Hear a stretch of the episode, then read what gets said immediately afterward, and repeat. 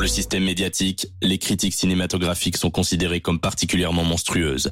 Chez Dynamic One, l'équipe de complètement culte, qui tente de faire face à ce fléau, a créé une unité d'élite, appelée Vidéo Club, pour les incultes. Voici leur verdict. Il est incroyable. Il est génial. Il est très très C'est drôle. génial. Exceptionnel. Très bon. Ah, c'est pas la bonne fille. Quel bon démarrage. Moi qui voulais faire une très bonne émission. Il a incarné tellement de rôles et de personnages iconiques au cours de sa carrière. Un boxeur, un ancien béret vert traumatisé par la guerre, un mercenaire appartenant aux Expendables, un grimpeur professionnel, un spécialiste des bras de fer, un requin au sein de la Suicide Squad. Mais en 33 ans de carrière, Sylvester Stallone n'a jamais incarné de super-héros. Et ben dorénavant, c'est chose faite.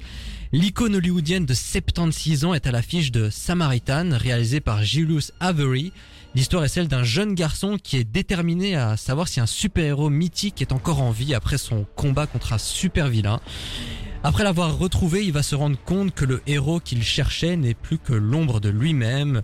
Le long métrage a reçu de bonnes critiques lors des projections presse. De plus, Stallone a encensé le film en disant qu'il a, qu'il a adoré l'histoire et que c'est l'une des meilleures œuvres qu'il ait faites depuis plusieurs années. C'est dire.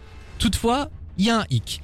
Samaritan a été produit par la MGM, donc le studio qui a fait les films 007. Et comme vous le savez peut-être, le studio a été racheté par Amazon. Ce qui change tous les plans concernant une sortie en salle, puisqu'au final, le film est sorti directement sur Prime Video le 26 août dernier. On va rentrer dans le vif du sujet. Charline, qu'as-tu pensé de Samaritan? Bah moi j'ai bien aimé, genre c'est bête mais j'ai trouvé que c'était une histoire qui se tenait debout déjà parce que souvent ça part euh, voilà. Euh, j'ai bien aimé les acteurs dedans, j'ai bien aimé le script euh, donc moi j'ai regardé en entier et ça m'a plu, je trouvais ça agréable. Pourquoi est-ce que t'as précisé en entier? Je me suis Je sais pas. Pourquoi il fallait Mais waouh, quel raccord parfait. C'est un peu le principe d'un film, c'est le regarder du début jusqu'à la fin, t'as raison. mais peut-être que certains ou certaines ne l'ont pas fait, je ne sais Mais pas. je vais profiter de ce, de ce raccord parfait pour rebondir euh, et donner mon avis. Mais je n'ai pas fini ce film. Et pourquoi ça? Et moi, je me suis ennuyée. Déjà, j'en ai un peu marre de voir Sylvester T'as Stallone. regardé combien de temps à peu près? Waouh. Je- Sois honnête, sois honnête. J'ai regardé une petite demi-heure. Oh ça va. Ça va, hein. ça va. Je, je me suis 10 laissé le minutes. Pour temps. avoir une idée d'un film, c'est suffisant. Je me Oui, suis oui. laissé le temps de voir si je me faisais prendre dans le film. Et en fait, je trouvais, ça- je trouvais cette phrase était bizarre. Oui, c'était horrible. si je me laissais prendre euh, par le film, non, tout Oui, est mauvais, tout, tout ne rien non, ne va. en fait, Si change. je réussissais à me concentrer sur le film, Oui, très bien. mais euh, déjà j'en ai marre de voir Sylvester Stallone. Il est vieux et ça se voit. Et j'aime bien Sylvester Stallone. Bah, Mais il je- a encore le droit de tourner si. Ah oui, euh, il a le droit. Mais moi, je trouve qu'il est un peu euh, has-been. Non, mais on va, on va revenir sur Sylvester Stallone, mais qu'est-ce qui a fait que tu n'as pas accroché au avec le Mais film En fait, j'ai bien aimé le scénario. J'ai bien aimé l'idée de l'histoire. Je la Mhm. trouvais super intéressante. Mais moi, je trouvais ça un peu tiré par les cheveux. Enfin, c'est, Bah, c'est- c'est un film de super-héros. Ouais, je sais bien, mais même si c'est un film de super-héros, il y en a qui m'ont vraiment captivé. Et celui-là, j'étais. Je n'arrive pas à. Enfin, je sais pas, ça m'a pas du tout emballé euh, au niveau de la forme. Euh, J'étais pas convaincu. On va revenir sur l'acteur principal, Sylvester Stallone. Est-ce qu'il est encore crédible euh, pour interpréter un super-héros badass et, imprenable? Bon, il a une, une belle forme physique hein, pour 76 ans, mais est-ce que aujourd'hui on a encore envie de voir Sylvester Stallone Personnellement, moi, j'aime beaucoup Stallone. Ça m'a pas du tout dérangé, surtout qu'il joue sur le côté vieillissant, le Ouais, super-héros en qui, fait. qui est rouillé, qui Mhm. n'est plus dans le coup. Donc au final, c'est cohérent par rapport au scénario. Voilà. Mais c'est ça que j'ai trouvé euh, qui faisait que c'était pas dérangeant, c'est que ça collait au scénario, genre il est vieux et on ne le nie pas dans le film. D'ailleurs, il a ses faiblesses dans le film. Euh, ça se voit qu'il est rouillé, d'ailleurs en dessous de sa tronche. Enfin, on l'appelle le vieux tout le temps. Et donc, je trouve que du coup, c'est pas dérangeant. Et Stallone, bah, il est toujours hyper badass. Du coup, euh, il a vraiment une attitude euh, à lui. Et moi, je trouve qu'il m'a fait un peu flipper. Et je l'ai trouvé hyper pertinent dans ce rôle-là, en tout cas. Ouais, je sais pas. Moi, déjà, dans Expendables, en fait, ça m'embêtait de le voir dedans. Expendables, ça, ça va parce qu'il a des armes, il a un arsenal incroyable, donc ça peut justifier sa présence dans une équipe oui, de je- mais mercenaires. en fait, je dis pas que ça la justifie pas. Je dis que moi, en tout cas, ça m'embête de le voir faire ça. Et ça m'embête de le voir toujours dans des rôles, justement, giga badass et tout. Voilà, il vieillit, il y a d'autres trucs à faire. Après, je dis pas que les gens vieux peuvent pas faire des rôles euh, hyper cool, mais Je trouve que lui, il s'est un peu enfermé dans le carcan, justement, de, de mec euh, hyper fort. Bah, il a toujours, il a, il a Bah, toujours ouais, fait ça. Ça a Ça, toujours été ça, c'est jamais sorti du truc. Après, euh, voilà, c'est très bien. Enfin, il le fait bien. Je dis pas qu'il le fait mal, c'est pas du tout ça. Mais moi, ça m'embête de le voir avec son visage tout vieillissant, là, faire euh, tout le temps ce truc-là. Je dis, dans Expandables, ça m'avait déjà dérangé. Et ici, même si c'est pertinent d'un point de vue scénaristique, Mhm. j'en ai un petit peu marre. euh, voilà, c'est juste ça. Alors chaque année, on a des tas de films Marvel, DC Comics qui se ressemblent. Il y a peu de propositions au niveau du genre de super-héros en dehors de ces deux studios. Est-ce que Samaritan réussit à renouveler le genre du super-héros, à faire une proposition inédite dans ce genre-là, Charline? Bon, euh, j'irai pas jusque là quand même, mais c'est quelque chose de nouveau en tout cas. Ça sort des Marvel, euh, ça sort des, des autres là. Euh, DC autres- Comics. Voilà, DC DC Comics. Ouais. Vous avez compris quoi. Euh, ça sort de ça, donc ça, ça fait plaisir. Maintenant, les histoires restent quand même semblables. Il y a toujours une histoire de fraternité. Mais il y a pas un truc qui t'a, hum, Moi, j'ai beaucoup aimé l'ambiance du film. J'ai retrouvé un très peu différent, c'est très un style, calme. Le style des années 80-90, un peu les action movies de l'époque. Si tu le dis, moi, je te crois. Je n'étais pas présente, donc euh, je te crois. Famille à 80 ans. Non, c'est vrai que c'était plus. que- Voilà. Maël, euh, ta réponse par rapport à cette question Bah, du coup, comme je dis, moi, je me suis un petit peu ennuyée, donc j'ai pas trouvé ça. Non, en fait, comme je dis, la trame scénaristique est super intéressante pour amener un peu de nouveauté. Maintenant, la façon dont ça a été traité, euh, moi, j'ai pas été impressionnée euh, par euh, le, le scénario, quoi. Enfin, l'idée de base est chouette. La, la façon dont ça a été fait n'est pas euh, révolutionnaire. C'est un, un bon film euh, à regarder pour passer le temps, mais voilà. Mais en fait, pour répondre à ta question avant que tu m'interromps, je, je trouve que non, je trouve que c'était plus lent, mais enfin, du coup, c'était différent. Mais on a quand même eu des scènes d'action à la fin. C'était quand même attendu. C'est pour ça que peut-être tu t'es peut-être un peu ennuyé aussi à ce niveau-là parce que c'était fort lent. Même moi, à un moment, bah, j'étais en mode, allez, il faut que ça démarre, Mhm. quoi. Ça a mis du temps à démarrer, et du coup, très peu de scènes d'action. Donc, c'est différent de ce qu'on voit d'habitude où c'est ping pam pom tout le temps. Donc, euh, ouais. Différent. À la base, le film devait sortir au cinéma et bon, suite au rachat de la MGM par Prime Video, ça n'a pas été le cas. Mais est-ce que ce film aurait eu sa place dans une salle de cinéma? Est-ce qu'il aurait trouvé son public? Ou est-ce que Stallone est un nom aujourd'hui qui qui ne rassemble pas autant qu'avant? Bon, je pense que si, hein, tu vois Stallone, tu te dis euh, ouais, c'est un grand Alors, gars. Ouais. Maintenant, il veut, ça a pas attiré les foules et J'aime j'aime énormément Stallone, hein, mais je ne pense pas qu'aujourd'hui ce soit un, un nom qui permettrait de remplir une salle. Pas pour les pas gens de notre remplir, génération, en tout mais cas. ça va attirer des gens, ça c'est sûr. Ça- Je pense que ça attirera Voilà. plus euh, la génération de mon beau-père ou de ma mère, mais pas moi. les seules. Ouais. franchises, les seuls films qui peuvent attirer un public, c'est les rôles iconiques. Ouais. S'il refait un cri d'un Rocky, oui, s'il Ouais. fait un Rambo, là les gens vont venir. en Mais un nouveau Stallone, film avec Stallone, moi je suis pas sûr que. Je pense pas que ça remue les foules, quoi. Non. Alors il est beaucoup plus bankable qu'un Schwarzenegger ou un Bruce Willis, hein, ça c'est sûr. Ouais. Mais je ne parierai pas sur Stallone pour, euh, Pour remplir une pour salle. voilà pour qu'un film soit rentable en tout si, cas. il va remplir la salle, mais voilà, je- on m'a compris. On termine toujours une séquence film dans complètement culte avec cette métaphore florale. Alors Samaritan, un peu, beaucoup, passionnément, à la folie ou pas du tout? Oh, moi, un peu. hein. Un peu. Tu veux une fleur Attends, alors un peu, beaucoup. Euh, ben beaucoup parce que c'est plus qu'un peu, mais Ah bah merci, c'était Merci. une- c'était l'intervention de Charline euh, dans complètement culte. mais c'est pas. On peut faire des points pertinents cette année. Alors, vous en perdrez beaucoup. Ouais, je m'en rends plein la tronche. Bah un, enfin, un peu entre un peu et beaucoup, mais voilà. Mais c'est Un pas beaucoup. mal. Un beaucoup. Un beaucoup. Beau, beau peu. Ouais. Beau peu. Et un point en plus pour euh, imagination vocabulaire. Un point Oui. jeu de mots. Bah moi c'est beaucoup aussi. Non, Voilà. Un beaucoup. C'était beaucoup. l'intervention du leader suprême dans complètement culte. Samaritan euh, de Julius Avery, c'est sur Prime Video avec euh, Sylvester Stallone en rôle principal. Si vous souhaitez découvrir le film, n'hésitez pas. Et si vous l'avez vu, n'hésitez pas à me dire ce que vous en avez pensé sur dynamicone.be ou sur nos réseaux sociaux. Prenez vos pilules de pas d'amalgame, car complètement culte prend le contrôle jusqu'à 20h sur Dynamic One.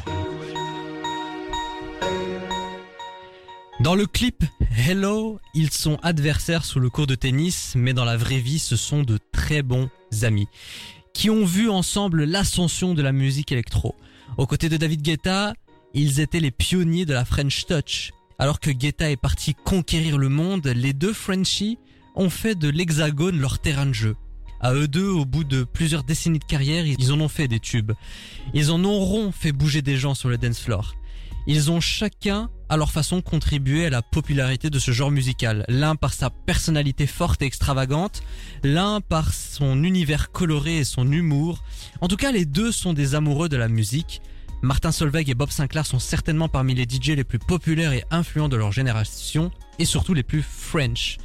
Mais qui est le meilleur? De qui va-t-on se rappeler? Qui est le plus culte de ces deux DJ Avant de te poser la question fatale, qu'évoquent pour toi Bob Sinclair et Martin Solveig? Charline Les années 2000, les bonnes ambiances des années 2000, en soirée ou. Enfin, moi j'étais enfant à l'époque, je sais pas C'est pas donné à tout le monde de marquer une génération. Non, c'est clair, mais eux, ils ont marqué cette génération. En tout cas, euh, enfin, avec euh, l'émergence des DJ, ils en faisaient partie à ce niveau-là. Ils étaient avec David Guetta. Bon, lui, comme t'as dit, après, euh, il a vécu sa life encore plus loin, mais ils ont fait partie ben, des titres qui ont marqué cette génération, qui nous ont fait danser, enfin, sur lesquels je rêvais de danser quand je sortirais, quand j'étais grande. Et euh, du coup, ben voilà, un petit, un petit attachement pour ces deux artistes, du coup. Alors, c'est une question en deux parties. La partie objectif et subjectif. Ouais. Alors, lequel préfères-tu? Et selon toi, qui est le meilleur entre les deux? Oh, ça c'est difficile, mais euh, moi je préfère comme. Je dirais que je préfère subjectivement Bob Sinclair. Et oui, parce que en partie il a écrit euh, le, le, le générique de la Starac, en Oui, effet. on va en parler. Mais je trouve qu'il a vraiment, enfin, c'est des titres qui me hype bien. Mais c'est le cas aussi pour Martin Solveig. Mais je vais donner quand même un peu l'avantage pour euh, pour euh, Bob, ce cher Bob. Et objectivement, je dirais Martin Solveig, mais c'est tout con. Mais c'est parce que lui, il a continué à sortir des trucs euh, récemment, enfin récemment, genre après les années 2000, après tout ça. Je sais que Bob Sinclair fait encore des choses, mais moins visibles. Et enfin, Genre, il fait son truc, il a son délire derrière, et t'as Martin Solveig qui continue de sortir des, des titres qui sont quand même des hits. Donc voilà. Alors, euh, un peu de chiffres hein, pour euh, pouvoir euh, les différencier. Solveig, c'est 5 albums, c'est 26 singles. Euh, faut savoir qu'un DJ fait beaucoup moins de singles qu'un artiste Ouais. mainstream. En 2011, le meilleur classement qu'il a dans le DJ Magazine, il a été classé 29e sur les 100 DJ les plus influents.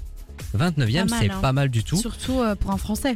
Et Hein Bob Sinclair, c'est 8 albums. Après, il a beaucoup plus d'années de carrière que Martin Solveig. Ouais, il a ouais. 41 singles. Et son meilleur classement, Wow. c'était 33e au DJ Magazine en 2011. Ah ouais. Donc c'est vrai qu'en termes de classement, bah, c'est Martin Solveig qui est au-dessus. Mais moi, je dirais que pour alors qui est-ce que je préfère entre les deux, c'est très compliqué parce qu'en vrai, chacun a leur style, chacun a, ont apporté quelque chose. Mais je dirais peut-être Bob Sinclair. Bob Sinclair parce que euh, c'est c'est c'est tout con ce que je vais dire, mais le simple fait que sa musique ait été utilisée pour le, le générique de la Star Academy, Bah ouais. ça lui a permis de se faire connaître d'un grand public. Il a, il a fait euh, World Go On, il a fait Love Generation, c'est des tubes. On des continue de- d'en parler. Martin Solveig a fait beaucoup de tubes également, Oui. mais on en parle beaucoup moins. Pourquoi? Je moins pense parce que Martin Solveig a cette personnalité un peu plus calme, un peu plus effacée. Peut-être artistiquement plus travaillée, c'est vrai. Moi, quand je vois ses clips euh, Plus Wine ou Intoxicated, ces clips sont énormément travaillés. Ouais, mais. Sinclair est beaucoup plus vintage, il est beaucoup plus classique, mais il a une personnalité beaucoup plus forte, confirmée. Mhm. Tu vas voir son Instagram, le mec il se met à poil, il est avec de belles femmes, il est encore attaché au côté indépendant de, de l'électropop, Mhm. du, du disco, il va encore dans des clubs, il va en Italie pour animer des, euh, des soirées. Ça l'intéresse pas de faire Tomorrowland, ça l'intéresse pas les, les événements avec des milliers de personnes. Un peu- alors que Martin Solveig, il le fait, un, beaucoup moins qu'un David Guetta. Je pense que Sol, il y a un côté authentique chez Sinclair qu'il n'y a pas chez Martin Solveig. Bah oui, parce que s'il voulait, Bob Sinclair, il pourrait avoir tout autant de succès que Martin Solveig, peut-être même plus. Comme tu dis, il a plus de personnalité. Enfin, ça se ressent plus en tout cas. Enfin, c'est un peu dommage de dire que les titres de Martin Solveig sont plus commerciaux, mais c'est quand même un peu le cas, quoi. C'est des, ça marche bien. Ça surfe un peu sur la vague. Bob Sinclair, il a plus euh, cette cette cette personnalité. Bah, Bob Sinclair est indépendant déjà. Il fait tout Ouais. tout seul. Ouais, Vous- c'est ça. Ça et joue. on l'entend moins. C'est pour ça que maintenant on parle de Martin Solveig et tout, mais on n'oubliera jamais Bob Sinclair à ce niveau-là. Les deux sont cultes. Mhm. Euh, mais dans les années à venir, quand on va se remémorer les DJ qui ont marqué les années 2000, 2010, 2020, lequel entre les deux sera le plus cité? Euh, Waouh, c'est dur parce qu'on les cite souvent ensemble. hein. Donc, euh, peut-être, euh, je dirais peut-être quand même Martin Solveig parce que ben, pff, il a continué après. Pour toi, Martin fait- Solveig est plus grand public que Bob Sinclair Ouais, c'est ça. Donc je pense que c'est juste pour ça en vrai. hein, mais Ok. bon, voilà, ça se joue de très très peu. On va conclure cette séquence avec cette question. Quand on parle des DJ français, le premier qui nous vient en tête, c'est c'est pas. Solveig, c'est C'est c'est pas oui, c'est pas Sinclair, c'est David Guetta.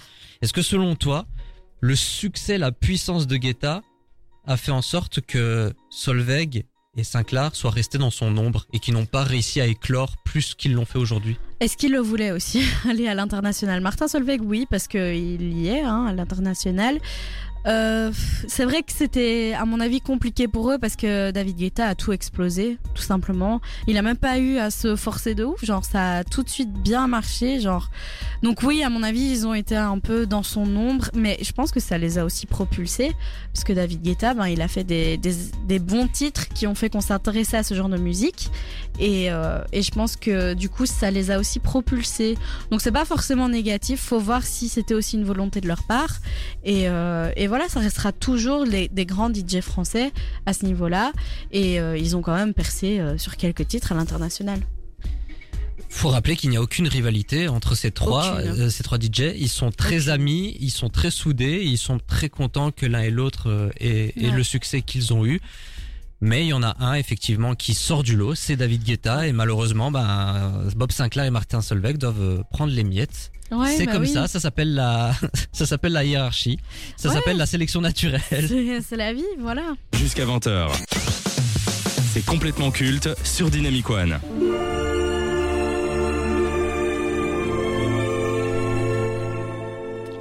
Le 13 septembre dernier, une triste nouvelle a fait trembler les cinéphiles et les professionnels de la profession.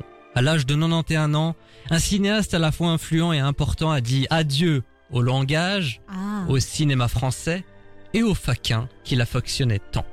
Aux côtés de François Truffaut ou encore Agnès Varda, il était l'un des pionniers de la nouvelle vague, un courant cinématographique apparu dans les années 50 et qui a bousculé les codes du 7e art.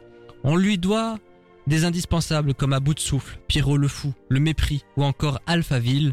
À la fois osé, inventif et déroutant, son cinéma quelque peu expérimental était précurseur et cherchait à faire réfléchir.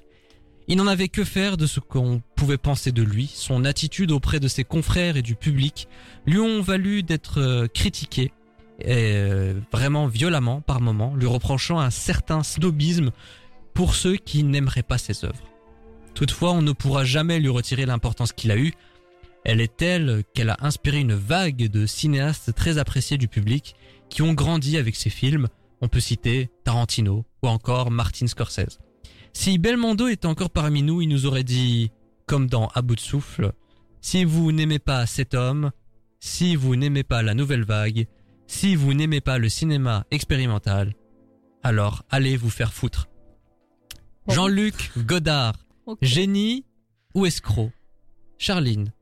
Bon. Euh, Alors, il faut dire que Jean-Luc Godard, c'est, c'est pas trop ta tasse de thé, tu on connaissais va être pas honnête. Hein, euh, trop. Mais cette émission sera l'occasion pour toi de, oui. de Je me suis renseignée sur le gars, hein, donc euh, je savais qui c'était. Hein, ne me ne me jetez pas des tomates, les cinéphiles. Je savais qui c'était, mais j'avoue, j'ai jamais Tu sais ce que regardé tu un es ses Tu es qu'une faquin. Voilà Je ce que sais- tu es. Je sais même pas ce que ça veut dire. Un abruti, tout simplement. Ah voilà, ok, super, merci. Euh, donc non, j'ai jamais regardé un seul de ces films, mais j'en ai entendu parler. Hein, donc euh, ça va, du calme. Calm down, hein. Calm down. Donc je sais que c'est le père de la nouvelle vague, genre je sais tout ça. Donc pour ça, je dirais que c'est quand même un, un génie, mais au début de sa carrière. De ce que j'ai entendu, le début de sa carrière était vraiment flambo flamboyant, flamboyant. Ah, ah, qu'est-ce qu'on dit maintenant, hein Karma, je pense qu'on va dire flamboyant. Comme diraient les jeunes, euh, chef Exactement. Euh, donc vraiment, il a, il a lancé ça, il avait son style. Et puis, euh, ben voilà, un cinéaste révolutionnaire, toujours dans la provoque et tout. Ben c'est que- c'est quelque chose euh, qui relève du génie. Il faut oser quand même. Mais bon, sur la fin, on l'entendait plus trop. Et puis c'est, enfin, c'est- voilà quoi. C'est pas un homme qui me, voilà, il y a quand même eu deux, trois polémiques en plus. Donc euh, bon, voilà. bof. Moi, je connais Jean-Luc Godard. J'ai Oui. même regardé la plupart de ses films. Bravo. Je n'aime pas Jean-Luc Godard. Je préfère le dire. Je- ce que je n'aime pas, c'est Waouh. Je suis passé chez Choche. Ouais, je- Faut ce que je n'aime pas chez cet homme, en fait, c'est son attitude auprès Ouais, du public et auprès des de ses confrères. Je n'aime pas les je n'aime pas les gens qui pètent plus haut que leur cul. Ouais. Je veux bien qu'il ait euh, conscience qu'il a révolutionné quelque chose, qu'il a apporté quelque chose, mais ce que je n'aime pas, c'est comme euh, les autres cinéastes ne font pas comme lui, alors les autres ne sont pas bons. Ouais. Les autres n'osent pas, les autres euh, sont insignifiants, alors que pour Jean-Luc Godard, un cinéaste doit euh, bousculer les codes, doit systématiquement se renouveler, proposer quelque chose de nouveau. Bah non, pas tout le Non. temps, pas tout le temps. Oui, ça c'est c'est un côté très négatif hein, chez lui. Toutefois, je lui reconnais un génie. Je lui reconnais de l'audace. Je lui reconnais en fait qu'il a bousculé les codes. Je lui reconnais qu'en fait il y a eu un avant et un après Jean-Luc Godard. Mais moi j'ai une question. On a beaucoup critiqué son attitude, son comportement. euh, il a souvent été décrié. Est-ce Ouais. que pour toi un génie peut se permettre les pires des comportements? Est-ce qu'il peut se permettre d'être odieux, un peu comme l'a été Orson Welles à son époque Mais clairement pas. Genre euh, pour moi non, rien ne justifie ce genre de comportement. Mais est-ce que ce n'est pas une facette d'un génie, la facette de quelqu'un d'incompris? Jean-Luc Godard, c'est Quelqu'un souvent décrit comme quelqu'un oui. d'incompris. Oui, mais non, c'est juste un connard pour le coup. C'est pas quelqu'un d'incompris. On a très bien compris ses propos. On comprend très bien euh, comment ses films fonctionnent. On comprend bien les messages qu'il veut faire passer. Euh, c'est pas ça le problème. Genre juste, il... c'est pas euh, un homme. Enfin, il, il se permet des choses qu'il ne devrait pas parce que justement, il pète plus haut que son cul. Et il a des idées qui sont contre mes idées aussi. Et du coup, c'est pas. Il- est vraiment problématique à ce niveau-là même, carrément problématique parce que du coup, euh, c'est un homme que les gens écoutent. Il est influent aussi, donc voilà. Non, mais il était plus trop à la fin non, de sa non, carrière. ça on est d'accord, on n'en entend plus jamais Alors, parler. Ses derniers films, c'était surtout des collages. Il faisait beaucoup de Ah, montages ouais. avec des films. Bah, c'était un cinéma Ah, très expérimental. Oui, il prenait oui. des anciens films. Et ça, c'est tout Il faisait des honneur, collages, hein. il rajoutait des musiques, il rajoutait un propos derrière. Mhm. Moi, je suis pas fan de ce genre de cinéma. Non, Après, mais je comprends. C'est bien qu'il le fasse. Voilà, je comprends pourquoi il le fait. Ouais.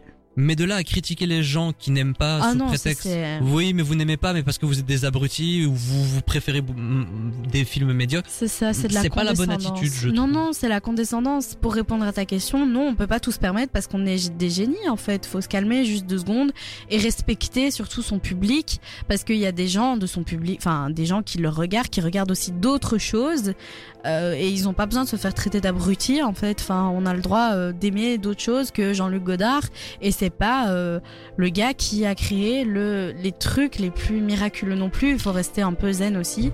Donc non, cette personne ne m'inspire rien alors du tout. si on n'est pas cinéphile c'est clair que le nom de Jean-Luc Godard ne va pas parler à tout le monde Non, c'est vrai. Ma dernière question pour cette rubrique génie ou escroc est-ce que c'est un nom dont on va se rappeler Jean-Luc Godard?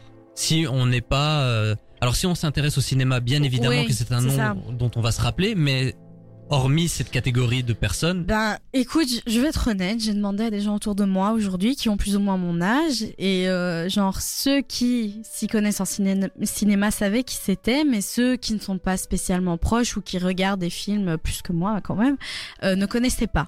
Et ça m'a étonné parce que moi j'avais entendu parler parce que j'avais suivi l'actu, je savais qu'il était qu'il était mort, mais je- c'est vrai que moi non plus j'en avais pas beaucoup entendu parler et je me dis c'est quand même étrange, c'est que c'est vraiment très niche et c'est vraiment dans le game du cinéma, à mon avis, malheureusement. tu aimes tu aimes Quentin Tarantino? T'as déjà vu des films de Quentin Tarantino? Ah ouais, mais Pulp genre. Fiction, euh, le Django Unchained. Le parrain, Non, ça c'est Francis Ford Coppola. Allez, on va repartir de zéro. Pulp Fiction, euh, Non, Django Unchained. vu. Bon, Ah si, j'ai vu Django Unchained. ok. bah, Dis-toi que Tarantino, vu. Tarantino, c'est énormément inspiré de Jean-Luc Godard, que Ah ce bah soit je l'apprends. de sa narration, euh, de son découpage, de sa façon de raconter des histoires, les dialogues. Il y a beaucoup de Godard dans son film, Mhm. dans ses films. Donc Mais maintenant que tu sais, ouais. ouais, je pense qu'en fait Godard va continuer d'exister sans qu'on le sache. En fait, on va, on va Oui, beaucoup aimer des cinéastes ça. comme Tarantino ou Scorsese. On va se dire oh putain c'est super inventif. En réalité non, ça a déjà été fait avant. Mais mais il continuera d'exister d'une Oui. façon ou d'une autre. C'est clair, par exemple, moi, les films où il y avait Belmondo, ben, je savais pas que c'était lui, mais c'est lui. Et il a créé un style et il a inspiré beaucoup de gens. Et donc, oui, il continuera à exister. Maintenant, son, son nom, en lui-même, je sais pas. Dans le cinéma, oui, mais pas nous. Vous écoutez complètement culte avec Famille et son équipe de 18h à 20h sur Dynamic One.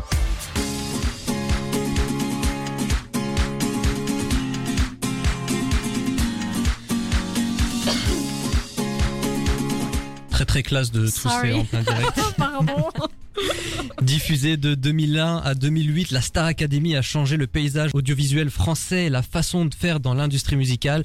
Mélange entre la télé d'enfermement et l'entraînement de chant et de danse, le programme a permis de trouver des talents qui sont aujourd'hui des stars de la chanson française comme Jennifer, Grégory Le Marchal, Nolwenn Leroy, Elodie Frégé ou encore Olivia Ruiz. Elle a également lancé la mode des télécrochets avec la nouvelle star, Popstar et bien évidemment The Voice. En grande difficulté au niveau de ses audiences, TF1 vient de relancer la Star Academy pour une nouvelle saison 14 ans après la dernière. L'objectif de la première chaîne d'Europe est simple, ramener un maximum de téléspectateurs en utilisant une marque forte et en jouant sur la nostalgie. Mais est-ce une bonne idée? Donc avant d'entamer ce débat, permettez-moi d'accueillir comme il se doit Chloé et Gab de l'émission Mot à Mot. Hello Salut. tout le monde. Oh, des applaudissements. Quel honneur. C'est pas Voilà, donc dorénavant, si c'est possible, elles feront toujours les débats avec nous, histoire de faire la transition entre nos deux émissions. Donc, avant de répondre à la question de ce débat, qui a connu la Star Academy? Qui a regardé la grande époque de cette émission? Oui? Alors, Chloé? moi, j'avais pas de TF1, mais par contre, j'ai regardé la saison belge. euh, de Star Academy. Oui, ça a existé en Oh fait. là. ah ouais. Mais voilà. Gab Ouais, je suis française et j'ai grandi avec la Star Academy, donc euh, ouais, ouais, je connais très bien. Charline Moi aussi, j'étais très petite, mais j'ai une grande sœur qui a 8 ans de plus que moi, donc elle était fan, fan, fan, fan de la Starac. Donc tous les jours, quotidiennes et tous les week-ends, on regardait les primes, donc euh, ouais, grandi aussi avec. Donc, la Star Academy a fait son grand retour il y a deux semaines. Alors, au niveau des audiences, TF1 a eu raison puisque ça a fait Ouais. plus de 40% en termes de part de marché, surtout auprès des responsables des achats. Donc, pour le moment, ils ont raison. Mais est-ce que, objectivement, c'était une bonne idée de faire revenir la Star Academy Moi, j'étais très, très sceptique. J'ai beaucoup craché sur cette idée, hein, on va pas se mentir. j'ai vraiment trouvé que c'était juste euh, remâcher quelque chose qui avait bien marché. Euh, aussi surfer sur la nostalgie parce qu'ils avaient refait une émission spéciale euh, pour l'anniversaire de l'émission. Puis, ils ont vu que ça avait marché. Je me suis dit, ouais, ils jouent juste la facilité. Et comme on a aussi The Voice, je me suis dit, on en a marre des télécrochets, donc ça suffit. Mais dès le premier prime, j'ai été bah happée en fait par euh, par l'émission. Parce que je me suis juste dit ben c'est comme avant. Et c'est un concept ben, qui manquait peut-être. Parce que on a tellement l'habitude des téléréalités de maintenant genre les Marseillais tout ça tout ça. Et maintenant on a quelque chose d'un peu différent je trouve. Enfin la Starac c'était quand même différent. T'as des gens plutôt lambda normaux. Enfin c'est méchant de dire normaux mais un peu plus qui nous ressemblent qui travaillent ensemble qui taffent ensemble. Je sais pas si ça va continuer à marcher. Euh, Peut-être ça va s'essouffler, mais pour l'instant c'est bien fait en tout cas. Gab? Bah, moi, je trouve que, hum, enfin, j'ai grandi avec, donc forcément, le, côté nostalgie euh, a marché pour moi. Après, euh, je suis pas très télé, je suis pas très télécrochet. Est-ce que c'était une bonne idée de faire revenir ça Euh, pour la nostalgie, comme je disais, oui. Euh, pour euh, pour l'audience, si ça marche pour eux, tant mieux. Mais. Je sais pas, c'est en effet un peu du, du mâché. euh, Ouais, mais quel est c'est l'intérêt? Ça. Ils ont The Voice et maintenant la Star C'est Academy. ça le problème en fait. C'est- Je- ça Ouais, fait- c'est ça. Ils trouveront pas leur place. En plus, il y a eu The Voice Kids qui vient de se terminer. Euh, horrible émission. Puis t'as la Starac. Et puis t'auras sûrement. Là, ils retournent The Voice Kids pour l'année prochaine, en ce moment. Et ils vont retourner. Enfin, il va avoir euh, The Voice adulte, à mon avis, janvier-février, c'est la date. Alors que la Starac sera terminée avant la Coupe du Monde, je crois. Pour euh, une histoire de Prime. Euh, TF1 a les droits pour les matchs. Ouais. Donc je pense qu'ils vont arrêter avant euh, la Coupe du Monde. Mais du coup, euh, pff, ça fait beaucoup de chants, un peu trop. Et est-ce qu'ils vont trouver leur place euh, Chloé, est-ce que c'était une bonne idée, ce retour de la Starac? Alors moi je suis aussi partagée parce qu'il y a ce côté où on voit l'évolution des, des chanteurs et on s'attache euh, plus que ce qui, enfin que dans The Voice où là on a juste euh, l'échantillon, la prestation et c'est fini. Là on a un peu plus d'histoire. Euh, le côté télé-réalité, moi je suis pas du tout fan non plus. Euh, ça c'est pour moi c'est quelque chose j'ai pas du tout envie. Euh, et le, le highlight pour moi la, la- la petite pépite c'est quand même le prof de danse. Euh, Ah moi ouais, c'est Yanis. Yanis Marshall. Ouais, ouais, ouais. Euh, je le suis sur les réseaux, euh, il fait des chorégraphies de dingue et donc j'ai beaucoup d'attentes par rapport aux chorégraphies. Maintenant, c'est une émission où on est censé souligner le chant Chanter, plus ouais. que la performance, je pense. Euh, donc à voir. Euh, J'ai vu qu'il avait reposté pas mal euh, la prestation de Carla, une des candidates. Oh, oui. Euh, ça a envoyé du lourd et même la Ouais. première émission pour le présenter lui, euh, c'était assez euh, américanisé en fait. Euh, Ouais, très fort. Mais je pense qu'ils essayent d'avoir les shows d'avant, mais ils n'auront plus jamais les shows d'avant pour les primes. Oui, bah Déjà, ils problème, sont hein. ils sont à l'économie. Hein. Toutes les chaînes françaises font des économies. Oui. Mais franchement, non, ça fait plusieurs moyen. a- années qu'ils évoquent le retour de la Star Academy. Moi, depuis le départ, je, suis- je suis contre. J'ai l'impression qu'on fait on fait plus, euh, on, on crée plus rien. La télé, c'est que des- des- le retour des anciennes marques constamment. c'est toujours digéré, des fait. suites, des reboots, des remakes, mais à un moment c'est bon quoi. On a The Voice, pourquoi faire la Star Academy? Je trouve que les télécrochets aujourd'hui, à l'ère des plateformes d'écoute, de YouTube, de TikTok, des réseaux sociaux, ça n'a plus lieu d'être. C'est vieillissant. hein. Qui est capable de me donner les noms des, des vainqueurs des différentes éditions de The Voice, The Voice Kid, de Nouvelle Star? Moi, je me suis arrêtée à plus.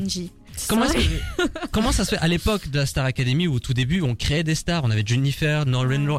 Pourquoi aujourd'hui, au bout de un mois, deux mois, on fait ah c'est le vainqueur de la nouvelle édition de The Voice et après Le premier de la Starac, à mon avis, ici, je pense qu'on va s'en souvenir. non, je pense pas non je pense plus. que je- si, parce que justement, il y a tellement eu de com autour et euh, ça marche bien. Donc, je- on les suit aussi. Hein. Euh, tu l'as évoqué tantôt. Ouais. Le fait qu'on les suive, les gens s'attachent aux personnalités et c'est ça qui fait des stars aussi. Ouais, Ils vont être des influenceurs. Exactement. Et en fait, ce que je me dis, c'est que, ok, il y a TikTok, il y a Instagram, il y a tous ces réseaux sociaux de la jeune génération. Et là, pour capter l'ancienne, on fait vraiment fait vibrer la, fibre nostalgie pour réattirer le public, je dirais euh, trentaine, quarantaine, cinquantaine, à venir s'installer le samedi soir, si je me trompe pas. Ouais. Euh, donc voilà, c'est plus pour moi du recyclage, pour réattirer du public qui peut-être délaissé de la télé avec les nouveaux médias. Pour conclure ce débat sur la Star Academy, le retour de la Star Academy, donc on a eu The Voice, la nouvelle star, Popstar. On a eu beaucoup de télécrochets, ça s'est multiplié avec les années. On remarque qu'au niveau de l'audience, ça ne marche plus du tout. Non. Euh, les gagnants n'arrivent pas à percer comme auparavant. Est-ce que les télécrochets n'ont pas un peu banalisé le, le talent du chant au final? Est-ce qu'aujourd'hui euh, tout le monde se prend un peu pour un chanteur euh, Je chantonne donc je vais m'inscrire à un concours. Je vais. Pour moi, je trouve que ça dévalue ce talent plus qu'autre chose. Je sais pas ce que vous en pensez, Gab. Bah, je, je sais pas si je suis d'accord parce que hum, en fait ça, ça donne quand même, la- enfin même si dans la finalité euh, c'est pas vraiment ce qui se passe, ça donne quand même au moins l'espoir ou la chance à des jeunes talents de de, bah, de se faire découvrir au grand public. Donc je trouve ça quand même, euh, je trouve que le principe est pas mal. Surtout The Voice par exemple, c'est c'est axé sur la voix de la personne euh, en priorité, euh, moins sur le côté show qu'on peut retrouver dans la Starac et la et la Nouvelle Star par exemple. Oui, c'est clair. Par contre, je trouve que The Voice, ils arrivent, c'est déjà des pros en fait. C'est ça qui est chiant, c'est que ils ils sont déjà hyper bons. Donc euh, ça sert à quoi en fait? C'est juste un petit concours. Enfin, un, Oui, un et surtout, concours. ils sont présélectionnés déjà Oui, avant oui. les auditions sont- à l'aveugle. c'est- En plus, souvent, c'est la prod qui les repère et c'est même pas eux qui font des, des, La des démarche, castings. ouais. Donc c'est ça que ça s'est un peu perdu. et ça, je pense que avant même qu'ils arrivent, tous ceux qu'on voit à la télé ont déjà un petit parcours, ils sont déjà un petit peu ça. pro. c'est ça qui Il n'y avait pas ce côté euh, j'apprends à chanter qu'il y avait à la Star Academy et à la. Nouvelle Star. Et je pense qu'ils se sont rendus compte que The Voice, bah maintenant, plus les années passent, plus le, le niveau est dingue. Et maintenant, ils reviennent avec la Starac où les, les- ils sont pas ouf, hein, mais ils apprennent. Et je pense que aussi c'est peut-être un essoufflement de Voice qui a fait qu'ils se sont dit c'est le moment de remettre la Starac. Je pense que le, le fait d'en avoir à toutes les sauces dans plein de télécrochets, en fait, on en a marre et on n'écoute même plus. Et quand il y a des vrais talents qui émergent, ben on, on est juste lessivé, on les écoute même plus, on leur donne pas l'attention qu'ils mériteraient en fait. Oui, vrai. Donc oui, je pense clairement que on devrait arrêter, se concentrer peut-être sur d'autres performances. Il y a pas mal de choses aussi maintenant sur la danse, euh, le meilleur danseur, euh, Do You Think You Can Dance et toutes des, des, des, des choses de télécrochet plus axées sur la danse. Ça, je trouve, ça apporte du nouveau. De nouveau, il y a des il y a des déviances comme pour le chant, euh, voilà. Mais le chant, non, moi, je sature. Par contre, Danse avec les vrai. stars, euh, je- j'avoue, je le regarde tous les vendredis. Quand même. Donc, euh, dernier tour de table rapide pour conclure ce débat. Le retour de la Star Academy sur TF1, bonne ou mauvaise idée? Gab Mauvaise idée. Mauvaise idée. Bonne idée. Mauvaise idée. Et c'est ainsi que l'on conclut cette nouvelle émission sur Dynamic One. Thank you, thank you very much for coming out this evening. Thank you, thank you, thank you. You're far too kind. Complètement culte, c'est terminé et c'était complètement bien. Dans un instant, vous retrouvez Chloé et Gab pour mot à mot. Thème Octobre Rose? C'est ça, on va parler cancer du sein aujourd'hui. Et je sais pas si t'as remarqué, mais euh, Vous êtes tous habillés en rose. rose. c'est Tu es l'anomalie de ce soir. Ouais, mais je vais m'en aller, donc vous inquiétez pas. Je vais m'en aller. donc en tout cas, merci d'avoir participé à ce débat. Avec plaisir, À la semaine avec prochaine peut-être. Bon, j'avais dit que j'avais pas donné le programme, mais euh, Est-ce que je peux l'avoir? lundi, on est quel jour? Euh, Le jeudi. 30 euh, le Halloween. Donc jeudi. Jeudi le 4. Mais non, émission spéciale Halloween, tout simplement. Et tu vas va- l'appeler comment? Complètement citrouille. Bien trouvé. Oui, l'émission va se concentrer sur l'horreur et l'épouvante dans le monde de la culture. Et euh, on se retrouve donc la semaine prochaine, même lieu, même heure, et le Codeco ne pourra rien y faire. D'ici là, restez connectés sur la station du son Nouvelle Génération. Ou pas. Allez, bonne nuit les petits. Au revoir.